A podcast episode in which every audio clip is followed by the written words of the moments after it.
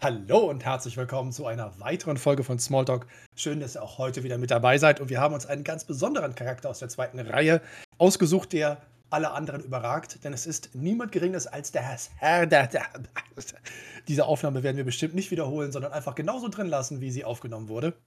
Der Herr des Wassers, Ulmo. Schön, dass ihr dabei seid. Schönen guten Abend.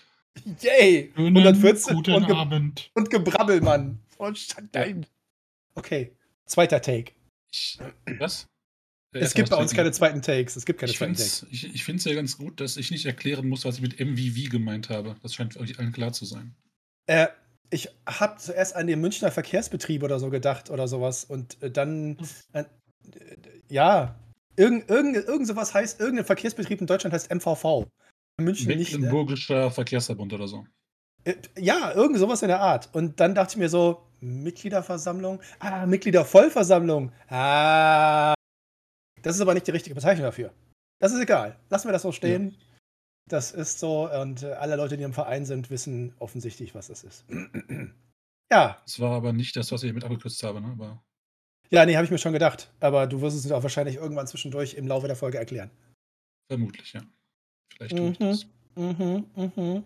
Ha. Vielleicht wird ja auch im Chat mitgeraten. Seid mitgeraten. Das ist ja offensichtlich, was ich damit meine. Ja. Ich werde auch in der heutigen Folge zwischendurch äh, einfach mal wieder so ein paar Sachen posten, wo Leute sich fragen, what the hell, Marcel? Oh, das ist mal ein Slogan, den ich mir auf dem T-Shirt drücken sollte. What the hell, Marcel? ah, ich liebe Reime. Ein, ein Sind- überragender Reim. Äh, ja, zur genau. Weihnachtszeit sind drei ja besonders hoch im Kurs, habe ich mir sagen Ja. lassen. Genau, ich werde einfach nochmal von unserem äh, wunderbaren Spotify-Jahresrückblick ein, zwei Sachen posten. Vielen Dank an alle, die uns so treu äh, seit äh, Ewigkeiten gefühlt äh, zuhören. Äh, wir haben da noch so ein paar Sachen, die äh, ein oder zwei etwas überraschend wirkend, aber äh, gut, äh, ich werde mal gerade wieder eins posten. Macht ihr mal was zu Ulmo? Ich mache hier mal Mhm. was zu Spotify-Jahresrückblick. Wie sich wieder aus der Nummer rausnimmt, ne? Das machen hier die, die anderen beiden. Das ist geil, oder? Finde ich auch, ja? Wenn er wenigstens haut mit, einem- einem Bild von Ulmo einsteigen würde, dass man Ja. sagen kann, hier, der Ulmo mehr Bart als der Opa, dass man schon direkt sagen kann, dass Ulmo auch visuell was drauf hat. Nee, Ja, gut, okay, dann habt ihr hier einen. Hier könnt ihr einen Roger Garland haben. Der ist der geilste. Ja. gib uns den Roger Garland. Ja. Was ist das denn? Was ist Roger Garland, Mann? Roger Garland ist ein Gott. Roger Garland ist meiner Ansicht nach der beste Illustrator von Tolkien aller Zeiten und ihr habt alle keine Ahnung. Alter, was ist ich, das denn? das ist Roger Garland, Mann. Ihr habt alle keine Ahnung, ihr seid Luschen. Alter, das ist furchtbar. Nein, ist es nicht. Hat der vorher für Monty Python die Intros gemacht oder was? Das könnte unter Umständen möglich sein, aber ich bin mir nicht sicher. Aber Großartig. ey, ey. würde, würde auf jeden Fall gut passen. Ja. Oh, Alter, das ist ja mal krass. Warum? Er fasst alles ein. Er ist Teil des Meeres, er nimmt die Tiere des Meeres mit auf, er zeigt die Schuppenhaut, die erwähnt wird im Silmarillion, die Größe der Gestalt, man sieht den kleinen Tour da vorne. Also alles ist in der Komposition fantastisch. Ihr seid nur ein bisschen sehr gegenständlich in eurer Vorstellungsweise zur Mittelerde. Roger Garland scheißt da drauf. Ja, Meeresgemüse. Ajo hat Ja. das schon richtig gesagt. Oh Ja, Mann, ey. das fasst das sehr gut zusammen. Ja. Ja, sehr gut. Ulmo ist eine Zucchini mit Bart. Ja, aber äh, also tatsächlich, ohne dass wir jetzt wirklich von Ulmo groß äh, weg wollen, aber Roger Garland ist für mich persönlich äh, tatsächlich einer der prägendsten, vielleicht sogar der prägendste Illustrator, weil er die Dinge mal anders gemacht hat als alle anderen. Wir alle kennen und lieben John Howe und Anne Schreib doch mal das Bild von Ulmo für unsere Podcast-Hörer, die es nicht im Chat sind und das Bild sehen können. Ach so. Ich bitte vielmals ich möchte das gerne mit deinen Natürlich. Worten hören, was du da siehst. Selbstverständlich. Roger Garland ist ein bekannter, oder besser gesagt, war ein bekannter äh, britischer Illustrator und Grafiker, äh, der unter anderem dafür, äh, der dafür bekannt geworden ist, dass er in den 80ern für die Paperback-Ausgaben der History of Middle-earth und andere Werke Tolkiens die äh, Titelbilder gemalt hat. Roger Garlands Stil ist ein wenig anders als die anderen, in der Regel sehr gegenständlichen darstellenden Weisen, wie zum Beispiel Alan House doch sehr aquarelllastige, sehr ätherisch wirkende Bilder, John House sehr, sehr klare und gegenständliche, ins Mittelalterliche oft reichende Darstellung von Mittelerde. Roger Garland ist jemand, der hat Ecken und Kanten. In diesem Bild sehen wir die Szene, die ich gleich auch von einem anderen äh, Künstler posten werde. Äh, Ulmo spricht mit Tur. Ulmo steigt aus den Wellen äh, des äh, Wassers auf, wo eben ist der kleine Tur in seinen Klamotten. Ähm, sein Kopf, äh, be, seine Kopfbekleidung besteht aus Hörnern, äh, Seemuscheln, aus äh, Algen, nehme ich an, aus äh, Teilen, äh, Tentakel eines äh, Tintenfischs. Und seine Haut ist die einer Fischschuppe, würde ich vermuten. Also die gesamte Außenbekleidung ist eine große Fischschuppe. Sein Bart besteht aus fließendem Wasser, das herabgleitet. Und insgesamt wirkt das Gesicht, das einen älteren Mann darstellt, äh, doch in sich sehr, sehr ungewöhnlich, weil die Darstellungsart in der Komposition wie auch in der Ausführung sehr, sehr gewöhnungsbedürftig ist für den durchschnittlichen Tolkien-Fan. Ja, äh, meine Version ist, wir haben ein Bild am Ufer mit einer Welle. Das sieht so ein bisschen, ja, ich bin jetzt kein Experte, vielleicht Öl, Acryl oder so gemalt. Dann hat John Garland einfach den König aus einem äh, Pokerkartenset genommen und mit Photoshop reingeklatscht. Drunter gibt's, haben wir den, den Körper eines grünen Salamanders mit Menschenhänden. Die Meeresgott-Assoziation kommt durch Cthulhu-Tentakel in lila, die aber seitlich weggehen und nicht zentral, weil da ist ja der Bart. Und dann hat er irgendeine Collage aus Muscheln und Algen und Korallenelementen auf dem Kopf. Und die Elemente, keins davon passt zu dem anderen. Das ist schon eine Kunst. Das ist Kunst. Das ist Reduktionismus. Das ist einfach mal den Blick Was anders reduziert setzen. der denn? Das ist doch einfach nur, das sieht aus wie siebte Klasse. Macht mal hier eine Collage aus vier verschiedenen Stilen. Gut. er hat alles genau so umgesetzt, wie es im Silmarillion steht. Die Beschreibung Ulmus, als er aus dem aus Mittelerde, aus dem Meer heraussteigt, mit, wo er beschrieben wird, genau mit diesen Worten, ist alles in diesem Bild vorhanden. Er ist so nah an Tolkien wie kaum ein anderer Darstellender. Ich habe nämlich die anderen Bilder gepostet, die natürlich auch viele von euch kennen. Äh, das eine ist natürlich äh, John Howe, der Großartige, dieses gigantische äh, horizontale Panorama. Darunter ist eine sehr bekannte Künstlerin, die vor allem für ihre Schönheit in den Gesichtern ihrer Figuren bekannt geworden ist, Kimberly 80. Er hat hier Ulmo in einer sehr klassischen, ich glaube, sie ist Russin. Das heißt, man hat immer so ein bisschen das Gefühl, dass äh, die osteuropäische Kunst und ihre Darstellung eine sehr große Rolle spielt. Und als letzter in dem Fall Anke Eismann, äh, die mit ihrem Aquarellstil natürlich äh, eine unheimlich fließende Darstellung des Wassers und der Bewegungen zeichnet. Ähm, das ist halt nicht so wie Roger Garland, das stimmt. Das hast du jetzt schön umschrieben, dass das nicht so ganz wie Roger Garland ist. Mein erstes Buch, das ich mir selber gekauft habe, waren, glaube ich, die äh, Unfinished Tales oder Book of Lost Tales 1 oder 2. Und das Titelbild war von Roger Garland. Und das begleitet mich bis heute. Deswegen bin ich so ein Fan von ihm. Aber ich weiß, dass der Rest der Welt sich oft fragt, what the hell? Ja, das äh, fasst es zusammen. Äh, ja, Ja, aber äh, eins haben ja all die Bilder gemeinsam, also fast alle. ja, Das ist Tour, oder? selbstverständlich. Es ist immer Tour, der seinen Auftrag erhält. Das ist ja eigentlich einer der entscheidenden Szenen. Ähm, nur um nochmal, um jetzt Roger Garland kurz abzuschließen, das ist halt eines der ersten Bilder, die ich überhaupt zu Tolkien jemals gesehen habe, die nicht selber von Tolkien gezeichnet wurden.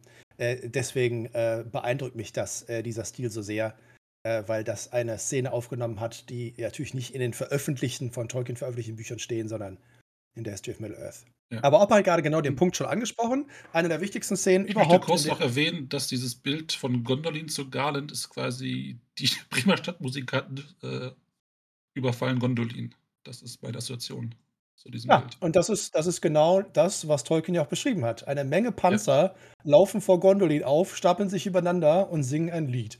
Das ist äh, Ja, Musik spielt eine große Rolle in Mittelerde, das ist, äh, das ist bekannt. Ja. super Übergang zu Ulmo, denn wer ist der größte Sänger von allen? Ulmo! Seppel, du bist Ja. wieder unglaublich, der Meister des äh, sinnlosen Übergangs. Ja, nicht sinnlos, der war ja sinnvoll. oh, echt? Oh ja, Entschuldigung. Nee, sinnvoller Übergang. ah, Ja, das, äh, dafür ist Ulmo bekannt, dass er, dass in ihm die Musik Iluvatars weiterlebt oder weitergegangen ist als bei allen anderen Valar. Ja, wir haben jetzt in dieser kurzen, doch etwas äh, leicht albernen Diskussion, vielen Dank für eure Geduld, äh, zu Roger Garland und möglicher Illustration Tolkiens äh, Welten, schon zwei der ganz, ganz wichtigen Punkte für Ulmo ja zusammengefasst. A, was Opa gerade sagte, er ist der größte Sänger. Und ich glaube, es ist, es ist in den Nachrichten aus Mittelerde und auch im Silmarillion, es wird ja erwähnt, dass die Elben so gerne am Wasser sind und da, weil im Wasser die letzten Spuren der ursprünglichen Musik der Ainur zu hören ist, weil Ulmo die Musik immer noch weiterträgt und er immer noch musiziert auf äh, seinen lustigen Hörnern, die heißen die Ulumuri. Ist auch mal ein geiler Name für eine Band. hat sich leider nicht ergeben. Und das andere ist, ähm, er ist derjenige, der gerne mal ein bisschen im Schicksal Mittelerde so rumspielt. Siehe Ulmo und Tour. Ja, ich also, finde es eigentlich äh, ganz schön, dass ähm, dadurch, dass das Ulmo derjenige ist, der am tiefsten in diese Musik eingestiegen ist von, von äh, Iluvatar und die ähm, am besten beherrscht und demzufolge halt auch in seinem Wasser die, die Musik am, am längsten widerhallt, dass das ja auch diesen, diesen typische Sinn nach dem Meer, das haben ja ganz viele Menschen, auch in unserer Welt, nicht in der Mittelerde, gibt ja ein paar Leute, die einfach von diesem Meer komplett fasziniert sind. Das ist ja auch ein Thema, was auch bei Tolkien eine Rolle spielt. Also wir haben halt äh, Legolas, der einmal die Möwen hört und seitdem halt nicht mehr aufhören kann, ins Meer zu denken, aber auch ähm, Aldarion, ja, der, der Seefahrer aus Numenor, der selbst seine Frau und Tochter zurücklässt, weil ihn das Meer nicht loslässt. Dass halt dieser, ja, dieser Ruf des, des, des, der, der See wird halt von Tolkien in seiner Mythologie einfach erklärt und, und äh, nachvollziehbar gemacht. Das finde ich eigentlich ganz, ganz schön Kniff, den er da äh, genommen hat. Und es erklärt ja auch, dass Flüsse und, und, und das Wasser generell für die Diener Melkos oder später auch von Sauron immer Hindernisse darstellen, weil dann auch die Macht von, von Ero mit am stärksten ist in Mittelerde. Das ist eigentlich ein ganz cooler Kniff. Bin halt sehr, sehr fasziniert davon, weil wir hatten, ich glaube, wir hatten doch gerade so ein Meme irgendwie in, genau, das, also das ist jetzt wirklich, ich weiß nicht, ob es reiner Zufall war oder ob, äh, ich glaube, das war Tour, der das gepostet hat. Ja, genau. Ähm, dass wir gerade so ein, ein Meme hatten, äh, heute äh, sogar, wo eins der Themen aufgegriffen äh, wurde, dass ja zu Ulmo und natürlich auch zu dem Valar und zu den Zeitaltern eine relativ äh, deutliche äh, Stellungnahme sozusagen vermittelt. Also ich habe hier gerade ein ein Meme gepostet, wo äh, SpongeBob SquarePants äh, als äh, Grundlage genommen wird, die Valar im ersten Zeitalter. Ne, wir schicken hier die, die größten Helden und die größte Armee und Streitmacht überhaupt, um Morgoths äh, Horden der Dunkelheit zu besiegen und die Valar im dritten Zeitalter. Hier, wir schicken euch mal so fünf Dudes. Höchstens einer von ihnen wird sich als nützlich erweisen. und das ist, also, das ist natürlich eine sehr, sehr schlichte Darstellung der Zeitalter Mittelerdes. Äh, hat aber natürlich durchaus eine, einen wahren Kern, ähm, der auch so ein bisschen äh, natürlich mit äh, auf Ulmo natürlich schließen lässt, weil Ulmo derjenige ist, der meiner Ansicht nach äh, den größten Anteil an den Dingen hat, die tatsächlich versuchen, die Welt wieder so ein bisschen ins rechte äh, Lot zu rücken. Weil er ist derjenige, der mit Tour spricht, äh, er ist derjenige, der so ein bisschen was mit Nagothron zu tun hat. Ähm, und äh, vielleicht sollte man mal über Ulmo generell sprechen. Er ist ja einer der Wala, ähm, er ist der, der drittmächtigste, drittwichtigste nach Manwe und, äh, und, und Varda. Und ich persönlich, also wenn ich einen Valar aussuchen müsste oder eine Valier, ist Umol für mich echt so ein Top-Choice. Weil ich finde den einfach nur unglaublich cool. Ich weiß nicht, wie ihr das seht. Ist, ist uh, Ulmo bei euch auch so jemand, der relativ weit oben auf der Liste der, der Valar und Valier steht? Ja, Ulmo ist äh, Nummer eins. Sehr, sehr, sehr einfach so zu begründen. Also ich, ich habe schon öfter gesagt, dass Mann für mich halt ziemlich Hampelmann ist, der Offiziell ist er der, der Anführer der Valar, trifft aber keine Entscheidung für sich. Und wenn er eine trifft, dann ist es ja halt zu sagen, abwarten und nichts machen. Und wenn dann irgendwas ist, was gemacht werden soll, dann fragt er halt erstmal Eru. Und Ulm ist derjenige, der hat Überzeugung, der möchte halt den Elben und Menschen helfen. Er war auch der Meinung, dass es ein großer Fehler war, die überhaupt aus Erde rauszuholen. Wie sich hinterher herausstellt, war er auch absolut korrekt in dieser Ansicht. Und er greift wirklich aktiv ein, um das Schicksal der Elben und Menschen wieder in Bahn zu lenken, die ihnen gut tun. Und nicht zu sagen, ja, ich habe jetzt hier ein cooles Reich gebaut, irgendwo in Valinor, da geht es mir gut und ich äh, lasse mich von den Bäumen bescheiden und Rest ist mir egal. Äh, er ist ja auch der einzige Valar, der nicht in Valinor sich aufhält. Er hat ja sein eigenes Reich irgendwo in der Ekaya, also im äußeren Mehr, und mit diesen ganzen Hampeln mehr nichts zu tun haben. Er sagt ja, hier, äh, trinkt mal euren Ambrosia und euren Nektar. Ähm, bin jetzt da, wo es schön ist im Wasser. Und er ist ja durch die äh, ganzen Flüsse und Seen und auch den Regen, das ist alles seins, weiterhin verbunden mit Mittelerde. Und er kriegt ja mit, was passiert. Er ist ja der einzige Valar, der sich nicht verschließt vor dem, was in Mittelerde passiert und weiterhin Anteil nimmt. Und das lässt ihn halt auch keine Ruhe und äh, er greift immer wieder zugunsten der Elben und Menschen ein. Ja, das ist der Einzige, der überhaupt hört, der, die Klagen hört. Weil auch Manwe bleiben ja manche dieser Klagen einfach verschlossen, weil er da halt, wie du es gerade beschrieben hast, da rumhängt und nicht wirklich äh, aktiv auch mal guckt, was in Mittelerde passiert. Und Ulmo macht das halt nicht, deswegen, ja, bin ich genauso. Äh, hat für mich auch einen hohen Stellenwert, auch weil er halt so ist oder das so macht, wie er das da macht. Die da alle da in ihrem Valinor auch so für sich lässt und viel lieber da sein, seine Freude am Meer hat und an dem, was da ist und halt sicherstellt, dass die Verbindung nicht abreißt. Also, wenn ich ganz ehrlich bin, ich habe euch beiden jetzt gerade zugehört und ihr habt wirklich ganz äh, wunderbare und intelligente und weise Dinge gesagt. Aber wenn ich jetzt mal ganz normal kurz in den Channel gucke und den Darstellungen von Ulmo von Kimberly 80 schaue, sehen die original aus wie ihr beiden. Hat das einen Einfluss auf eure Entscheidung, Ulmo gut zu finden? Es, es ist, ist unfassbar. jetzt kein Nachteil.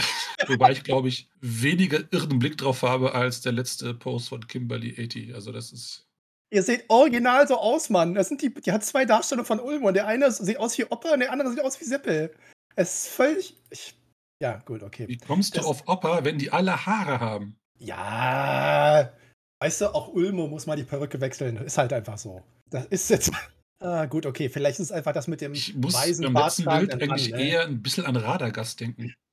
Also dieses ja. äh, leicht auf Pilzen seiende. Äh, ja, ja, ja, ja. Stimmt, der Blick ist so sehr, sehr angestrengt anders. Ne? Der wirkt etwas durchdringender, als er vielleicht unter normalen nicht. Vielleicht äh, ein bisschen entrückt, wie wir Fachleute zu sagen. Äh, oh. Ja, gleich, gleich kommen die Kunsthistoriker und Kunsthistoriker aus ihren äh, Löchern, genau. Und schlagen uns auf die Finger dafür, dass wir so viel Unsinn reden. ich meine, offenbar ist Ulmo der bärtigste Valar. Ich habe, glaube ich, keine Darstellung von anderen Valar, die so viel Rauschebart haben. Ja. Wobei der Bart, glaube ich, in den Beschreibungen nie erwähnt wird. Also es wird immer gesagt, es, es, dass sehr viel Haar hervorkommt unter seinem Helm oder seiner Krone. Ja. Aber der Bart wird nie explizit erwähnt von Tolkien. Also ich, wir hatten Das ist ja, eine Passage, die ich gelesen habe. Kann ja sein, dass es irgendwo auf einem Einkaufszettel eine Beschreibung war, die ich nicht bekommen habe, irgendwo in einem, in einem Quellenband, aber. Es ist, ja, es ist ja so, und wir hatten ja im letzten Jahr, und das werden wir bestimmt auch in den kommenden Jahren immer wieder haben, es gibt ja so eine gewisse Serie, über die wir auch hier bei Smalltalk schon gesprochen haben, äh, bei der die äh, Darstellung oder die Auswahl von Hairstyles, äh, von äh, Hair Fashion und Design äh, doch den ein oder anderen Fan ein bisschen äh, zu Weißgut gebracht hat. da kann man jetzt Meinung zu haben, wie man möchte oder nicht. Am Mittwoch ist äh, die Deutsche Tolkien-Gesellschaft hat eine neue Folge äh, und äh, ja, da bin ich dann abends dabei und die heißt, glaube ich, äh, wozu brauchen wir Kanon? Die Antwort ist ganz einfach, wir brauchen ihn nicht. Äh, aber ähm, Tolkien hat eine ganz, ganz besondere Faszination, die natürlich aus der Märchen- und Mythologie stammt, aus der Forschung stammt.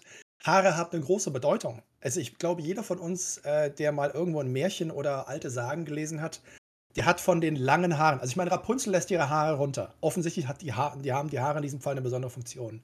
Ich glaube, es, es wird von Uinen gesagt, die eine, äh, sozusagen eine, eine, eine, gehört zum Gefolge von äh, Ulmo, äh, zusammen mit ihrem äh, Partner Osse.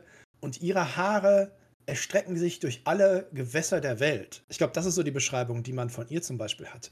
Und diese Vorstellung, dass diese feinen Fäden äh, innerhalb der gesamten äh, äh Bäche, Flüsse, äh, na, all dieser Dinge halt liegen, hat eine ganz besondere, wunderschöne Funktion, finde ich. Also von der Bildlichkeit her natürlich auch. Und die Darstellung von Ulmo ist, er ist ja eigentlich der Einzige, der nie wirklich Form annimmt. Die anderen laufen ja durch Valinor und haben irgendwie coole Klamotten und sehen großartig und beeindruckend aus. Und Ulmo, dem ist halt relativ Hupe. Der äh, ist einfach, weil er ist der coole Dude, der da unten am Wasser sitzt, Musik macht und mit seinen Homies äh, Spaß hat. Und wenn er mal dahin kommt, dann muss er halt ganz, ganz beeindruckend aussehen. Und auch wenn ich das nicht sagen werde und es nicht offiziell meine persönliche politische Meinung ist, aber natürlich ist ein älterer Herr mit einem wirklich beeindruckenden Bart vermittelt intuitiv den Eindruck, dass er gebildet und weise ist. Das trifft bei euch beiden nicht zu, das möchte ich direkt dazu sagen. Es ist halt einfach es ist halt diese allgemeine Vorstellung. In der Regel ist ein älterer, bärtiger Mann jemand, der entweder A auf körperliche Hygiene scheißt oder einfach sehr, sehr viel weiß und das alles in seine Haarwuchs Hängt, glaube ich, immer von der Art des Bartes. Aber ich so, nochmal zurück zu Radagast, der hat ja auch einen Bart. Der äh, wirkt jetzt auf mich nicht Eindruck, dass er ein sonderlich weiser äh, Kerl wäre.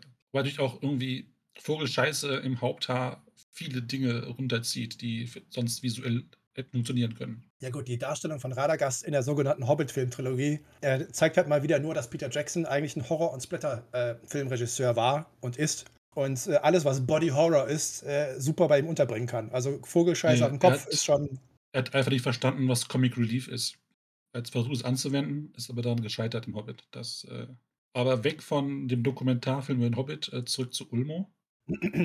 Das ist ja heute Thema, habe ich mir sagen lassen. Ich bin Also, persönlich. Ja. sein, sein, sein, sein Selling Point ist halt wirklich, dass er die einzige ist von den Valar, der sich weiterhin um Elben und Menschen kümmert. Und das macht er an, an mehreren Stellen. Also zum einen war er zu Beginn der Meinung, dass die Elben nicht nach Mittelerde, äh, nicht nach Valinor kommen sollten. Er war der Meinung, dass man die in Mittelerde lässt, da wo sie halt geboren sind, wo Eru sie hingepackt hat. Wenn man schon irgendwie sagt, hier, das ist der eine Gott, sein Wille soll geschehen, sollte man vielleicht auch nicht daran halten. Aber der Rest der Valar war zu faul und hat gesagt, nee, machen wir nicht. Die kommen jetzt zu uns. Und er ist immer, immer ein Teamplayer geblieben. Also es war nicht seine Meinung, hat aber trotzdem mal gesagt, okay, die anderen Valar sind dafür und auch gemerkt, dass die Elben das auch selber möchten. Die würden halt gern sehen, wie die Götter äh, leben. Was ich irgendwo nachvollziehen kann. Also wenn du rumläufst an so einem See, wo du halt äh, generationenlang halt nur dich vermehrst und sonst nichts tust und dann kommen halt ein paar Götter und sagen, hier, da wo wir herkommen, gibt es ein paar geilere Sachen, als einfach nur am See rumliegen und äh, Liebe machen. ähm, Playstation und. Essen. ja, genau. Äh, Wir haben, wir haben äh, einen Fünf-Sterne-Koch bei uns. Dass man dann neugierig wird nach ein paar Generationen, verstehe ich. Und dann ist er derjenige, der diese, diese Insel abtrennt. Oder ist das Osse? Äh, Also nee, Osse das, ist derjenige, der sie rüberzieht, meine ich. genau, aber Aber der ich sich glaube, verankert. Ulmo- Sie- ja. Aber Ulmo trennt die halt ab. Und äh, nur was Osse und Uinen machen, sind ja quasi sein Gefolge, sind diese beiden Maya, Osse und Uinen, die halt andere Aspekte des Meeres darstellen. Da können wir auch gleich noch zu kommen, finde ich. Die sind ja eigentlich ganz wichtig. Äh, weil man jetzt über Ulmo redet und den, die Fürsorglichkeit herausstellt und gleichzeitig halt sieht, dass das Meer ja auch gefährlich ist, das passt nicht so hundertprozentig zusammen. Da hat sich Tolkien einen kleinen Kniff äh, bedient. Und ähm, er bringt dann mit dieser Insel die, die Elben, die möchten, rüber. Und er ist ja auch dagegen, dass Melkor seine zweite Chance erhält äh, in, in Valinor. Da sagt er kurz so, nee, ganz ehrlich, ich traue dem Typen nicht. Weil er wahrscheinlich auch einfach mitbekommt, was in Mittelerde weiterhin so passiert ist über seine Flüsse. Und ich stelle mir halt sein Gesicht vor, nachdem dann alles passiert ist und die, die Noldor zurückkommen und ein paar Schiffe verbrennen, wie er dann sagt so, äh, ihr habt was gemacht? Ja, also äh, die, die, die, Va- die Valar holen die Elben rüber, deswegen geht in Mitte alles vor die Hunde und dann gibt es halt einen Aufstand in, in Valinor und äh, die, die Noldor werden verbannt aus Valinor. Und ich stelle mir jetzt so vor, weil er ist ja nicht dabei. Er ist ja irgendwo in seiner eigenen Behausung, ist irgendwo im Meer und macht da halt, schwimmt ein paar Delfinen und, und, und spricht mit Walen, wie auch immer. Ja. Und dann kommt irgendwer und sagt, hier, pass auf, äh, Neuigkeiten aus, aus Amman. Feanor ist sauer, sein Vater ist tot und Mandos sagt, das reicht jetzt, ihr seid verbannt. Ja. Ich glaube, der hat wahrscheinlich ein paar Arme kreiert, um mehr Facepalm zu können. weil das überhaupt nicht rein kann, wie das passieren konnte. Also er hat es ja quasi gewusst, aber dass es halt so bekloppt wird und dass es halt, dass es so dermaßen in die Binsen geht, war, glaube ich, selbst für Ulmo äh, eine Überraschung. Also ich äh, muss halt, es ist halt, es ist halt genau dieser Punkt.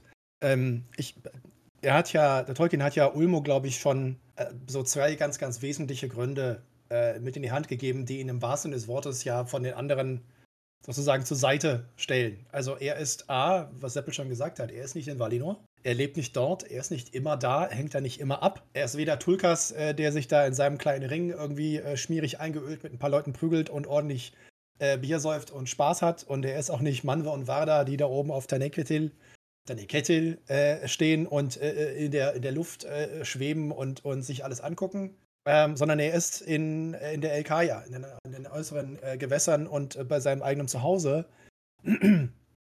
Wo in der ursprünglichen Fassung übrigens auch zwischendurch, glaube ich mal, dass die Schiffe von Mond und Sonne vorbeikommen oder so.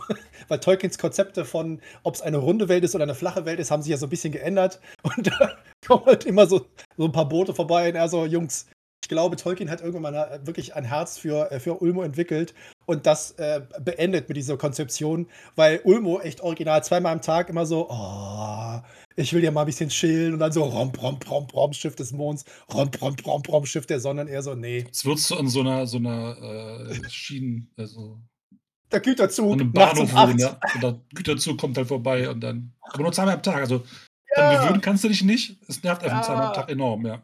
Ja, ja, genau. Und vor allem, wenn du einen anderen Tagesrhythmus hast. Also ich habe zum Beispiel wieder meinen total verdrehten Nachtrhythmus. Ich bin vor einer Stunde aufgestanden, weil ich gerade Nachtschicht schiebe. Äh, da kannst du natürlich, wenn die Sonne irgendwie morgens um 6 Uhr oder so da langlatscht, äh, ja, keine Ahnung. Lange Rede, kurzer Sinn. Er ist an einem ganz anderen Ort.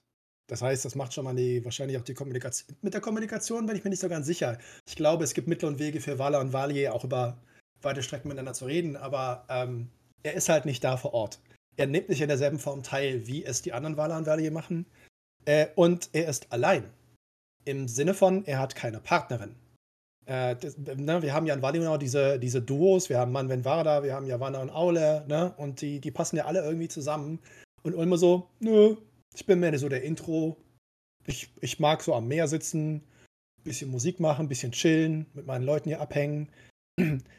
Und die Schicksale war, äh, Mittelerdes lenken.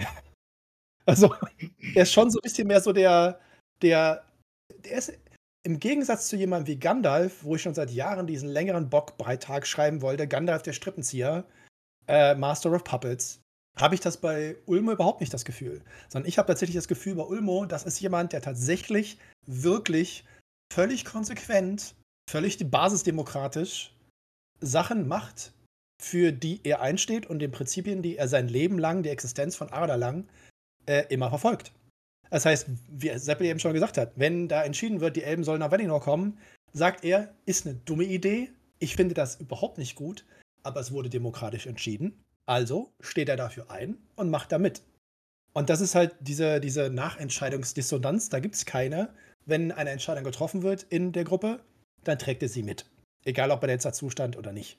Und das finde ich persönlich, das ist äh, jemand mit, mit Prinzipien, äh, den ich persönlich sehr, sehr schätzen kann.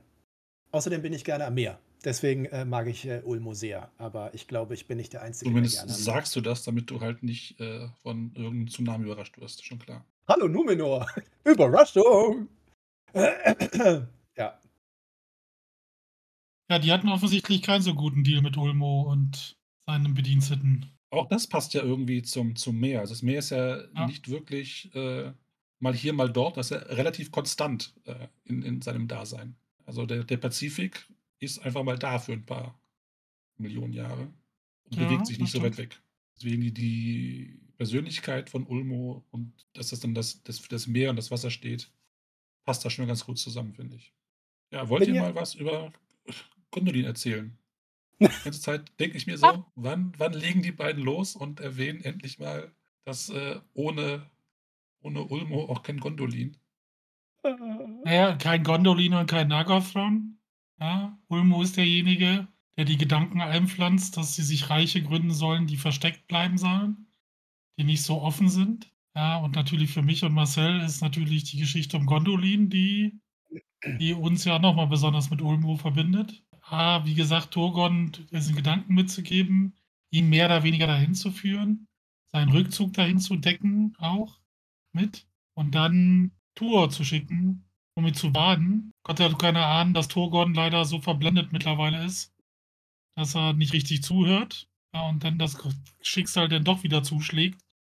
Aber auch wenn man, so wie du, Seppel, ja, nicht so ein großer Elbenfreund ist oder auch die Geschichte von Gondolin, ja, die Stadt, ja, die bei der das, ersten das, Belagerung fällt. Das ja. gibt mir doch alles recht, ja. Also da, der, der, Herr des Wassers, ja, der einzige Valar, der wirklich Anteil nimmt, sagte hier, da, äh, da, kannst du eine Stadt bauen, dann machst du das. Jetzt, hey, das war eine gute Idee von diesem, von diesem Ulmo, die ja. Stadt zu bauen. Das ist eine super, super Lage hier, fruchtbares Land, schöner Fluss, gut zu verteidigen, keiner findet uns. Dann sagt derselbe Dude, der dir gesagt hat, bau die Stadt da, sagt so, ja, pass auf, ähm, ist jetzt gerade Entscheidung an, anstehend, schick deine Heere raus, dann werden halt die, die, die Orkhorden besiegt und es gibt eine lange Zeit wieder Frieden für alle freien Völker dann sagt halt der Herrscher, der, der derselbe ist, ja, bei Numenor kannst du doch zumindest sagen, das sind jetzt 20 Generationen, da ist einfach, ja. vergisst du einfach, was passiert ist. Aber es ist derselbe Dude, der sagt so, nee, ich bin eigentlich zu, zu hübsch und zu schlau, um äh, mir von einem Valar sagen zu lassen, was ich, mach, was ich machen soll. Und die Alternative, ja, dann sorgt dafür, dass wir diese, dass wir diese Stadt am Syrien ausbauen, dass man da Fluchtwege hat, die offen bleiben, dass ihr dann auch rauskommt, wenn es schief, schief geht. Auch das macht er ja nicht. An dieser Stelle wieder Roger Garland zu erwähnen. Das Bild habe ich eben gepostet vom Angriff auf Gondolin. Haha, wir haben hier nämlich alles geplant bei Smalltalk. Ja, und Walla, also, also Ulmo hat ja auch, also ich meine, da könnte man meinen, das ist alles irgendwie geplant. Aber es ist natürlich, er muss ja mit dieser Unwägbarkeit arbeiten. Er sieht, dass Melkors Macht immer weiter wächst. Er sieht, dass die Noldor und die Elben sich da irgendwie nicht einig sind. Ich sag nur Thingol und Doriath und hast du nicht gesehen? Und er sieht, er muss da irgendwie Möglichkeiten schaffen, und er weiß genau, was richtig ist und was getan werden muss, damit alles smooth läuft. Äh, und dann kommt Turgon. Ja. Ja, Wo du gerade Ja. meintest, irgendwie hier Puppet Master und, und Gandalf und so. Ich finde, dass Gandalf hat ja größere Schwierigkeiten. Er muss ja deutlich subtiler vorgehen und Leute überzeugen. Während Ja. Tuor für mich eher wie so, eine, wie so eine Drohne wirkt, so ferngesteuert. Also er schickt ihn quasi los, geh in die Richtung und wenn die Zeit ist, dann mach einfach, was ich hier eingebe. Und dann plappert ja Tuor einfach Sachen, von denen er vorher gar nichts wusste. Und alle so, aha, das kann nur von Ulmo kommen. Da finde ich, äh, ist, ist Ulmo schon viel mehr Puppet Master, der wirklich an den Strippen zieht, als Gandalf, der halt versucht rauszukriegen, was sie zu hören wollen, damit sie dann das machen, was er für sinnvoll findet. er hat Dann Aber wenn du nicht. dann, Er hat die aber Worte wenn ihm du ins Herz gelegt.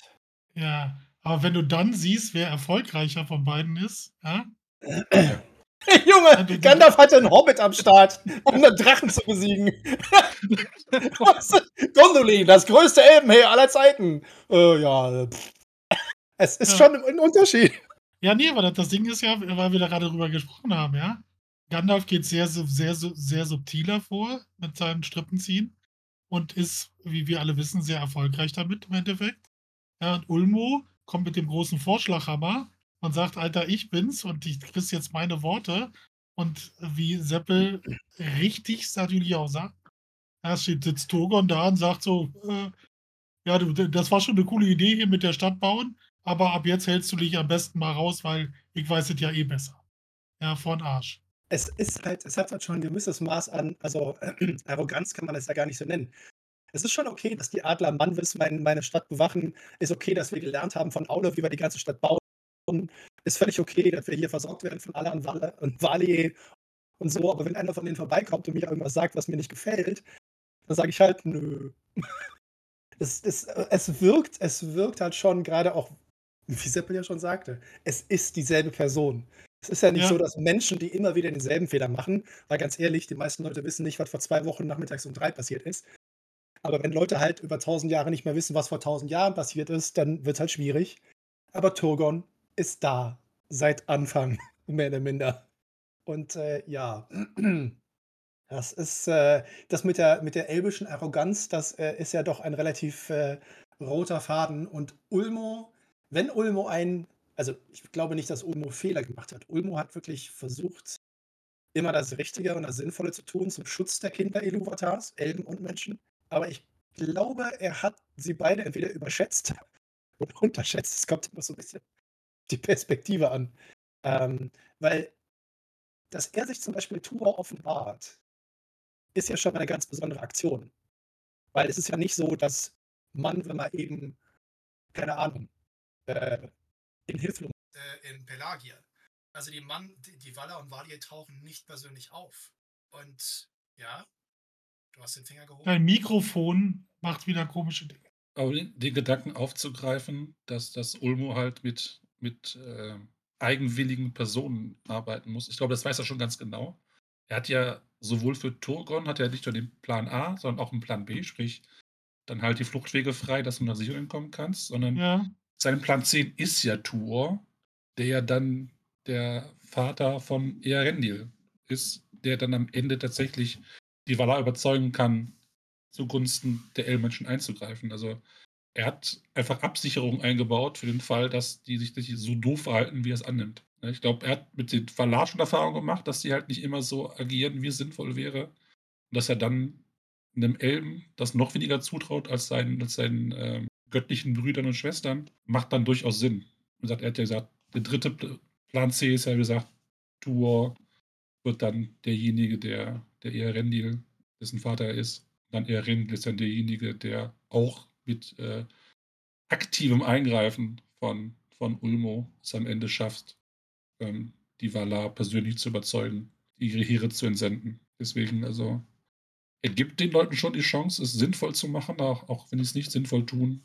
Dann hat er noch äh, Reservepläne in der Hinterhand. das macht ihn eigentlich zu dem weitsichtigsten aller Valars. Ja, Halt auf jeden Fall das, weitsichtiger als, als, Wan, als Manwe. Ja, Ist ein bisschen schade, dass Manwe Manwa ist und Ulmo Ulmo, weil wenn Manwe Ulmo wäre, könnte ich ihn Nullmo nennen. Aber das passt halt nicht zum richtigen Ulmo. Das ist schade. Ja. ja. Marcel kämpft ein bisschen mit der Technik, habe ich das Gefühl. Ja, so ein bisschen. Und er hat seine Kopfhörer ausgemacht, das heißt, er hört uns halt gar nicht mehr. Das, äh, scheint mir nicht sinnvoll. Ja, jetzt redet er, vielleicht aber es kommt nichts an, aber er kann auch unsere Antwort nicht hören, weil sein Kopfhörer aus ist. Äh, ich habe jetzt endlich wieder Sound. Ich bedauere, äh, Ja. diese kurze Unterbrechung. Ah. Genau, genau, genau. Ja, ja. Jetzt hören wir dich wieder und, äh, du auch scheinbar uns. Das, äh, ist, äh, so korrekt, genau, richtig, richtig. Ja. Hast du mitbekommen, was wir in der Zwischenzeit, äh, gesagt haben? Wolltest du hattest irgendwie die Kopfhörer ausgestellt oder hast du dann über die Außenlautsprecher gehört? Äh, ich habe leider euch nicht folgen können, äh, weil ich, relativ hektisch und panisch, mit allen, Armen und Beinen wedelnd durch die Wohnung gerannt bin, um eine Lösung zu finden. Wir haben nur kurz erwähnt, dass, Ulmo ja Plan B und Plan C, hatte, weil er sich vielleicht schon gedacht hat, dass Turgon nicht so pflegeleicht ist, wie sich das für einen ordentlichen, äh, Diener gehört. Na ja, das, äh, Plan B und C ist natürlich, äh, also das ist ja dieses Ding, was wir ja auch jetzt schon ein oder zweimal erwähnt haben, glaube ich, heute, dass, ähm, Ulmo ja jemand ist, der da auch nicht so über nachgedacht, aber als ihr äh, als ihr eben meintet, äh, er sammelt ja die Informationen sozusagen. Also eigentlich ist er könnte man ihn als den größten Geheimdienstchef aller Zeiten aller Zeitalter Mittelerdes, äh, bezeichnen, weil er bekommt durch alle Gewässer natürlich Informationen, die den anderen Valar und Valir gar nicht zur Verfügung stehen. Selbst Manwe, der seine Adler da durch die Gegend schickt, äh, und und relativ viel mitbekommt, weiß nicht so viel, vor allem über das alltägliche Leben von Menschen und Elben wie Ulmo. Und er ist ja auch derjenige, der am meisten Mitgefühl mit dem Schicksal der der Kinder Ilúvatars hat. Ähm, und ich finde es halt wirklich, äh, unglaublich faszinierend, wie viel an Informationen er eigentlich sammeln muss, oder? Weil Wasser ist ja praktisch überall, ne? Also, er ist ja nicht nur Meer, er ist auch Fluss und, äh, sein Name heißt ja angeblich Gießer oder Regner, wenn man übersetzen würde. Das heißt also auch Regen ist ist Ulmo und, äh, damit deckt er schon ziemlich viel ab, so an an Fläche. Solange sie Ich unterirdisch finde ja noch ganz kurz, äh, weil ich das Detail so unheimlich nett finde, er hat 'ne ganz coole Truppe an Leuten, mit denen er abhängt offensichtlich. Also, äh, Ja. er hat ja, äh, äh, Osse und Uinen. Osse ist ja mehr so der der cholerische Nachbar, der eigentlich ganz nett ist, mit dem man eigentlich ganz gut einen trinken und essen gehen kann oder so, aber der, wenn er 'n schlechten Tag hat oder ihm irgendwas querkommt, sofort ausflippt und irgendwie Bullshit irgendwie anfängt und rumzubrüllen. Ich meine, Osse ist, äh, ja derjenige, der unter anderem dafür sorgen kann, dass keins der Schiffe nach Valinor kommt, um, äh, für, äh, Elben und Menschen, äh, zu bitten. So Ja, in in Osse ist halt der Teil des Meeres, der halt gefährlich ist. Ich meine, das ist ja nichts Neues, glaube ich, dass das Meer ja auch immer wieder Leben einfordert, ne? Stürme, irgendwelche gefährlichen Dinge, die halt passieren, ähm, Untiere, Riesenkraken, was auch ich was auch immer die die Seemänner sich erzählen. Aber dieses dieses Bild von Ulmo, der sich halt um Menschen kümmert und um Elben und, äh, ihnen wohlgewonnen wohlgesonnen ist, aber dann gleichzeitig dafür sorgt, dass Schiffe untergehen, dass Schiffe vom Weg abkommen, dass Menschen auf hoher See einfach sterben. Das passt da nicht so ganz rein und deswegen gibt's halt diesen gibt's halt Osse und der stellt da den Teil des Meeres dar, der diese Urgewalt, die sich nicht darum schert, was die Menschen, die dann grad auf so 'ner Nussschale, äh, ein Schicksal erleiden. Und, äh, dafür gibt's halt Osse. Und das wird so 'n bisschen erklärt mit, dass er 'ne Zeit lang sich hat von Melkor bezirzen lassen und erst auf, äh, Intervention von Uinen, seiner späteren Gemahlin oder Gefährtin, sich dazu hat überreden lassen, äh, auf den richtigen Pfad zurückzukehren und sich da, ähm, in Ulmos Gefolge einzuordnen. Er aber diese Wildheit und diese diese Faszination für Stürme halt bewahrt hat. Und die der Name wird übersetzt mit Terror oder Dread, also also Gefahr, ähm, Verhängnis, wie auch immer. Also er ist er ist halt der nicht nette Teil des Meeres. Und ja, wie du gesagt hast, er ist hat den Auftrag, alle Schiffe, die den Noldor zurückschicken, zu versenken. Das, äh, macht er auch relativ konsequent. Ja.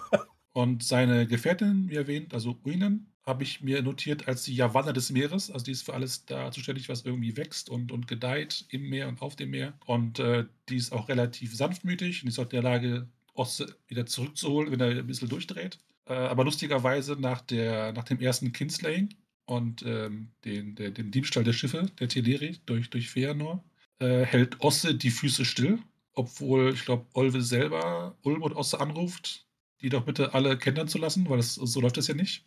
Aber weil die Valar gesagt haben: „Wir greifen nicht ein“, das heißt, äh, dass wir von den Leuten, die wir aus Mittelerde rausgeholt haben, jetzt einfach mal vor sich hin, äh, stümpern lassen. Dann ist es aber Uinen, die das halt so auf den Sack geht, äh, die dann einfach 'n paar paar Schiffe zum Kentern bringt und noch 'n paar Noldor trinken lässt, weil sie etwas äh, die Fassung verliert. Na, sie, sie trauert um den Verlust der Elbenleben. Also, ne, das äh, kann man schon äh, Ja, mal äh, so steckt noch ein formulieren. paar Elbenleben mehr auf dem Meeresgrund. Also Ja, das ist jetzt, okay. Elben schmelben, ja, okay, alles klar. Ja. ich habe da nichts Äh, gegen, ich- ne? gar keine Frage. Ich wollte es nur erwähnt haben. Ja, ich, äh, ich bin halt ein ganz großer Fan, weil irgendwie äh, von einigen der, der Leute, mit denen offensichtlich ähm, Ulmo ja auch abhängt, äh, sind unter anderem äh, die, die Oarni, Famarini und Vingildi. Äh, das sind die Meerjungfrauen. Also es ist den meisten Leuten auch nicht so bewusst, dass Tolkien so ein lustiges äh, Panoptikum an seltsamen Figuren äh, gerade bei Ulmo und seiner, äh, seiner Truppe irgendwie äh, unterbringt. Äh, Schildkrötenwalfische oder sowas, Wale, Seehunde. Also Ja. da muss irgendwie so eine richtige Crowd sein, wo am Wochenende immer eine Menge los ist, wenn die sich bei Ulmo oder bei Osman bei Uinen treffen. Und äh, das muss ich sagen, finde ich extrem sympathisch. Aber wo wir gerade bei Osse waren und wir ähm, die, die Noldor daran hindert, zurückzufahren in irgendeiner Form. Nachdem Gondolin gefallen ist, spricht ja Ulmo persönlich bei den Valar vor und sagt, können wir jetzt vielleicht so langsam mal was tun? Weil ihm das, das, äh, das Leid der, der Elben und Menschen halt dann doch etwas zu nahe geht. Und die Valar sagen so, was du sagst, ist eigentlich schon okay und nachvollziehbar und wir stimmen dir so halbherzig zu, aber wir warten, bis jemand von den Noldor selber ankommt und uns darum bittet. Wenn sie gleichzeitig ihren, ihren Wachhund Osse auf dem Meer haben, der einfach alles versenkt, was ankommen soll. Ich finde, dass die, die Valar. ich bin kein Fan von den meisten. Das muss man mal so festhalten. Die treffen schon Entscheidungen, die mir äh, merkwürdig erscheinen. Du, aber da werden ja Entscheidungen getroffen und dann vergehen viele Jahrhunderte. Da weißt du doch nicht mal, dass du da so ein, so ein Maya auf das Meer losgelassen hast, ja, der soll alle Schiffe versenken. Äh, und gleichzeitig sagst, äh, ja, wenn da einer mal vorbeikäme und mal sagen würde, du, sorry, war ein bisschen doof damals, könnt ihr uns mal bitte ein bisschen helfen? Das äh, wissen die doch alle nicht mehr. Wie gesagt, die, die, das fand ich halt wieder sehr typisch für, für, für Manwe und Co., dass sie Bedingungen stellen, von denen sie wissen, dass sie eigentlich nicht erfüllt werden können. Bis dann Ulmer nochmal eingreift. Also, nachdem dann Gondolin gefallen ist und ähm, die Leute fliehen nach, das ist irgendeine Siedlung am Sirion. Ich habe jetzt gerade den Namen nicht parat. Auf jeden Fall, der letzte Silmaril ist halt dort vor Ort und die verbleibenden Söhne Feanos können halt nicht anders, äh, machen Dinge, wie sie Feanos Söhne halt tun und greifen dort an und äh, begehen das dritte, dritte Kinslaying und Elving stürzt sich ins Meer mit dem Silmaril in der Hand und da greift äh, Ulmo in einer Form ein, die über Ratschläge hinausgeht, sondern er, er lässt sie halt wieder an die Oberfläche treiben, verwandelt sie in einen großen weißen äh, Vogel. Naheliegend wäre ein Schwan. Ich persönlich gehe mit Albatros und sie fliegt dann mit dem Silmaril irgendwie an der Brust ihrem Earendil entgegen, also dem Sohn von Tur und, und Idril. Und das sorgt dann letztendlich dafür, dass sie dann äh, nach, nach Valinor segeln können, wo dann tatsächlich Earendil das tut, was die Valar vorausgesetzt haben, dass jemand aus Mittelerde persönlich vorbeikommt und um Hilfe bittet. Und das beendet dann das erste Zeitalter, in dem die Valar ausziehen. Und das tun, was sie schon davor hätten machen können, nämlich Melkor in die Schranken zu weisen und zu entfernen. Und diesmal auch äh, für immer. Und da schließt sich der Kreis für, für auch für Ulmo, der dann das erreicht, was er wollte, nämlich dass dieser Einfluss von Melkor ausgemerzt wird. Was dann insgesamt zu spät ist, weil der Einfluss von Melkor sich dann halt so verbreitet hat. Also Melkor hat ja vieles von seiner eigenen Macht in seine, in seine äh, Geschöpfe übertragen, was zwar ihn schwächer gemacht hat, aber dadurch überlebt halt sehr viel von ihm in der Welt. Was nicht hätte sein müssen, hätten die Valar von Beginn an Mittelerde bewohnbar gehalten. Es ist ja auch, das ist ja auch so ein bisschen die Erklärung, weil ja, äh, also ich meine, ich habe ja eben dieses äh, Meme gepostet äh, mit äh, äh, SpongeBob äh, und ne, dass im ersten Zeitalter halt die Valar und Vali in einer ganz anderen Art und Weise eingreifen in die Geschicke der Kilder Iluvatars und im dritten Zeitalter das irgendwie alles ganz anders aussieht. Wo, wo ist Ulmo im dritten Zeitalter, könnte man also praktisch die Frage stellen. Aber das ist ja genau der Punkt, was er ja auch beschreibt. Ne? Also, dass er, dass er, äh, als er mit Tuor spricht und als er da die Nachricht überbringen lässt und all die anderen, dass seine, dass seine Macht sich aus den Wässern langsam zurückzieht. Warum? Weil sie praktisch vergiftet werden durch den Einfluss Melkors, weil Melkor halt in der Lage ist, also das ist jetzt nicht das Bild, äh, dass irgendeine äh, große pharmazeutische oder andere Chemiefabrik ihren Müll ins Wasser kippt, ja. aber im Endeffekt kann man sich ja, das rein früher. vorstellen. Verdammten Bayerwerke. Ja, BASF, Ludwigshafen, ja. Also so muss man sich das schon so ein bisschen vorstellen. Also der ganze Müll Melkors in, in, in, in metaphysischer Darstellung äh, ist halt in der Lage, offensichtlich das Wasser äh, zu vergiften. Also ich meine auch, das ist eines dieser berühmten Bilder, als Glaurung äh, auf seinem äh, Feldzug da äh, an ähm, den, den Gewässern von Ithrin halt an einem See vorbeikommt und das Ding kaputt macht. Also alles, was an Wasser ist, sieht Melkor natürlich als Feind an, weil er weiß ganz genau, alle Gewässer sind Ulmo untertan. Er kann sie benutzen, um damit Gutes zu tun oder Informationen zu sammeln. Also setzt Melkor alles daran, diese Gewässer natürlich entweder zu zerstören oder zu vergiften. Und dadurch schwindet nach und nach langsam, aber sicher der Einfluss Ulmos in Mittelerde selber. Sodass er dann im dritten Zeitalter in der Form äh, im Anduin oder wo auch immer nicht unbedingt so vorhanden ist. Aber ich finde ja schon, diesen haben wir ja auch ganz, am Anfang der, der Sendung mal erwähnt, es ist irgendwie jetzt keine Überraschung, dass in Bruchtal jemand in der Lage ist, einen Fluss ein bisschen zu steuern und zu lenken und zu bewegen. Das, äh ist ja nicht nur ein Bruchteil, ist ja auch der, der Anduin ist für die Nazgul nicht überwindbar, bis sie Osgil erobern und die Brücke nutzen können. Darüber kommen sie rüber. Oder später halt mit ihren Fliegeviechern, ne? Aber solange sie noch reiten mussten, war der Anduin ohne Brücke nicht überwindbar. Und scheinbar war jetzt auch Floßbau nicht so das Ding von, von Saurons Horden. Die Leute denken, dass der Anduin eigentlich lang genug ist, dass man ihn nicht komplett äh, als Grenze sichern kann. Aber wie gesagt, äh, Floßbau war jetzt nicht so das Ding. Ja, umhauen und abfackeln geht immer. Also ich meine, da wird äh, jeder ja. Pfadfinder und jeder Pfadfinder in dieser Welt sagen, je, Lagerfeuer. Aber äh, aus einem Baum was Sinnvolles zu machen, braucht halt einen Schichtler oder Schreinermeister oder einen Schiffsbauer. Und äh, nee, komischerweise ist Schiffsbau ist mehr so eine elbische Angelegenheit, hat man das Gefühl. Die hier tatsächlich gelehrt wurde, nicht von Ulmo, sondern von Osse. Ja, kann man kurz erwähnen. Den Schiffsbau lernt die Teleri von Osse. Ja. Widerwillig, äh, aber er macht es. Und äh, Kirdan ist auch entsprechend unterwiesen worden. Also der große Schiffsbauer, der eine so wichtige. Also, das ist. Haben wir eigentlich schon mal Kirdan besprochen als Charakter aus der zweiten Reihe? Nee, haben wir noch nicht. Nee, also da möchte ich an dieser Stelle schon mal sagen, Kürdan sollten wir auf jeden Fall mal besprechen, weil der Junge hat wirklich äh, einiges zu erzählen und zu sagen und zu tun. Aber äh, auch dieser Schiffsbauer hat natürlich äh, diese Sachen gelernt, äh, als sie damals an der, an der Bucht von Balar irgendwie drauf gewartet haben, nach Valinor geschippt zu werden und er ist ja da geblieben. Also äh, das ist so ein Ding, äh, Schiffsbau ist natürlich in der Einheit mit der Natur, mit dem Fällen eines Baumes und des Zusammensetzens und sowas. Und ich finde, das hat so ein bisschen was mit Geduld auch zu tun, ne? mit Handarbeit. Orks sind jetzt für mich nicht so spontan die Leute, die sagen so, die nächsten vier Wochen setzen wir uns mal zusammen und häkeln ein bisschen was. Die sagen so, nein, es muss brennen. Vielleicht eine falsche Darstellung. Ich glaube, aber dass Grond mehr als einen Tag gebraucht wurde, um zusammengebaut zu werden. Also. Ja, aber der macht Sachen kaputt. Das ist doch cool. Genauso wie, wie Angband, Utumno oder auch Baradur wurden auch nicht an einem Tag erbaut. Auch das ist ein sehr Die schöner T-Shirt-Spruch, der in unserem, nicht mit dem Wasser. der im Smalltalk Store, den wir 2024 aufbauen, auf jeden Fall vorhanden sein wird. Mhm. Ja, noch machst du Witze. Oh. Wart mal ab. 2024 ist nicht mehr so lang, Marcel. Ja. Äh, ja, hm, ist mir auch schon aufgefallen. So ein Scheiß, ey. Also ich bin. Es wird erwähnt, auch, dass äh, wir Kirdan interviewt haben. Das ist also, das kann man schon mal festhalten. Das haben wir getan. Ey, mal ganz ehrlich, wenn wir drei Monate früher uns kennengelernt hätten, hätte die Wurst nicht diesen Spitznamen, sondern wäre ich. Lassen wir das. Das ist ein traumatisches Erlebnis in meinem Leben. Es hat mit ihm nichts zu tun. Ich bin Olve, der andere Seeelb. Seeelb Number Two sozusagen. Mambo Number Five. Mittlerweile nur noch Volve anstatt Olve. Aha. Das, äh, die, die Legenden ranken sich, äh, aber nicht wirklich freiwillig. nee, ich bin, also ich habe mich äh, sehr gefreut, als wir irgendwie, äh, irgendwie relativ spontan die Woche überlegt haben, warum haben wir eigentlich noch nicht über Ulmo gesprochen? Weil Aule und so die anderen, die, die sind natürlich immer diejenigen, die so praktisch, das sind ja die Leute, die in der Öffentlichkeit stehen, die ja so praktisch auf der Bühne rumlaufen und die ganzen Entscheidungen treffen und mit den Elben zusammen und so.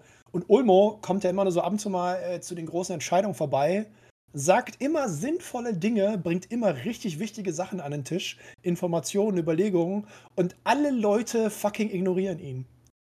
Ja. Und ich äh, muss halt sagen, also, dass der, dass der junge Mann, Herr, was auch immer er ist, oder sie oder was auch immer, nicht verbittert wird dadurch, ist schon eine echt beachtliche Leistung, sondern dass der immer noch sagt, ist mir egal, die sind hohl, die sind dumm, die haben keine Ahnung, ich mache hier mein Programm, weil er sagt es ja bei irgendeinem so Nebensatz, das ist das, wofür ich im Endeffekt erschaffen wurde. Ich bin die Stimme der Kinder Iluvatars, die vielleicht mal eine Sekunde oder zwei einfach ignoriert, was die Hampel da in Valinor machen, weil die haben einfach keine Ahnung. Denn ich bin der Einzige, und jetzt kommt, kommt einer, ein Satz, der auch definitiv in unserem Merchandise Store auftauchen wird. Ich höre zu. Und das ist oftmals ein Satz, der in Literatur, Theater, Film und Serien eine ganz, ganz wichtige Rolle einnimmt und vor allem in der für uns ja doch eher näheren Sache, nämlich der zwischenmenschlichen Beziehung, nicht verkehrt ist. Einfach Ja. mal zuhören. Das sollte man gerade als jemand äh, von sich geben, der einen Podcast macht und das Prinzip Podcast ist, einfach labern, ohne zuzuhören. Ja, wir reden quasi hätten unseren ins Void hinein. Und gehen davon aus, dass uns zugehört wird, aber selber zuhören ist nicht unser Ding. Also wir sind quasi Anti-Ulmos, was sehr schade ist. Das ist Ich, wir, hätten sehr unser, äh, wir hätten unseren Podcast vielleicht Small Ulmo oder Ulmo Talk nennen sollen. Naja, klingt beides nicht so prall. Müssen wir dran Auf jeden arbeiten. Fall einfacher per Google zu finden als Smalltalk. Das wäre Ulmo Ulmo Bam Bam. Die Sonderfolge bei Ulmo Ulmo. Das, das ist ein geiler Podcastname. Ulmo Ulmo. Kann man singen, kann man schreien, kann man trinken. Ah, ah. Wir sollten eine Sonderfolge machen. Also die Sonderfolgen mit, mit Party-Einlägen heißen wir jetzt immer Ulmo Ulmo. Ähm, Ja, Äh, das besprechen wir nochmal am Dienstag, glaube ich. Das in einen offiziellen glaube, Beschluss umwandeln oder ob wir das, ob das eher das, äh, dass das Ulmo-Treatment bekommt und ignoriert wird. Mar Marketing ist einfach nur eine gute Idee, an die Menschen heranzutragen und sie mitzunehmen. Ja. Ah, schön. Ah. Haben wir genug über fließendes Wasser gesprochen? Sind ja heute nur T-Shirts, Sätze oder was?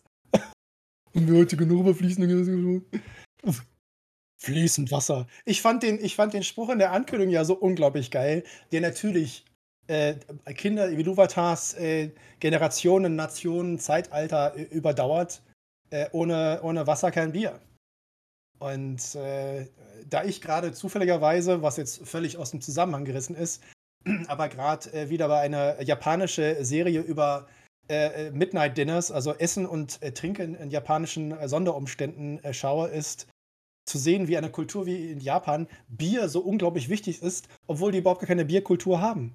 Das ist völlig faszinierend. Bier ist überall weltweit offensichtlich da, wo Hopfen, Malz oder ähnliches existiert. haben die Menschen irgendwann angefangen, hm, das ist verschimmelt, das war Wasser, jetzt ist es verschimmelt, ich trinke das mal. Kann lecker sein. Oder auch nicht. Ja. Hätte Ja. Ulmo gesagt zu Türken, pass auf, Junge. Du hörst, was ich sage, es gibt kein Bier mehr. Hätte er aber sofort seine Heere ausgeschickt, da kannst du aber für. Schluss jetzt hier. Nix mehr mit dem Bier. Ja, ja das Ja, hatte die, ist so die oder? Plus jetzt hier, Ja. Ja, sonst nichts mehr Bier. sonst nichts Das mit Ende Bier. dieser Folge. Ja, die Hörner, die Hörner von Ilmir. Da gibt's kein Bier. Genau. Wunderschönes Wortspiel, auch noch mit den Bezeichnungen für die Ulumuri. Ja, perfekt. Wir hören uns nächsten Sonntag wieder mit einem Oh. neuen Ranking. Und zwar die besten Weihnachtspartys in Mittelerde. Wird also wieder eine sehr ernstzunehmende Folge offensichtlich. Äh, Yep. Die letzte des Jahres tatsächlich, weil darauf die Woche ist äh, Heiligabend und darauf die Woche ist Silvester. Da haben wir anderes zu tun, vielleicht auch besseres. Und äh, ja, wir uns freuen, dann zum Abschluss des Smalltalk-Jahres euch wieder begrüßen zu dürfen zu einer heiteren Folge über Weihnachten in Mittelerde. Wer von euch ein bisschen mit Photoshop oder anderen Gerätschaften umgehen kann und uns eine Reihe von Mittelalter-Charakteren mit Weihnachtsmütze besorgt, bekommt von uns Ruhm und ewige Ehre, weil wir dann dieses Bild verwenden werden in der Bewerbung dieser außerordentlichen Folge, die wir für euch natürlich mit unglaublich viel Leidenschaft, Begeisterung und Kompetenz äh, vorbereiten werden. Nächsten Sonntag, 20 Uhr, live, wie immer hier am Discord, YouTube, Twitch und wo man uns sonst hören will. Ohne Wasser kein Bier. Schön ist das. Ja, in dem Sinne, schönen guten Schönen Abend. guten Abend. Schönen guten Abend. Danke, dass du dir diese Folge Smalltalk angehört hast. Wir hoffen, sie hat dir gefallen. Wenn du dich über unseren Podcast informieren möchtest, kannst du das gerne über unsere Social-Media-Kanäle tun. Du findest uns auf Facebook und auf Instagram als Smalltalk und auf Twitter als Smalltalk wie in Podcast. Dort findest du auch immer den direkten Link zu unserem Discord-Server, auf dem du live mit dabei oder dich mit anderen Tolkien-Fans austauschen kannst. Am meisten freuen wir uns natürlich über ein Like oder ein Gefällt mir oder noch besser, Du abonnierst uns beim Podcast-Anbieter deines Vertrauens. Das hilft uns nicht nur auf unserem Weg zu Ruhm und Reichtum, sondern es bietet uns auch die Möglichkeit, mehr Leuten Mittelerde näher zu bringen. Vielen Dank im Voraus und vielleicht hören wir uns ja schon bald wieder. Eine neue Folge wird jeden Dienstagabend hochgeladen. Wir freuen uns auf jeden Fall.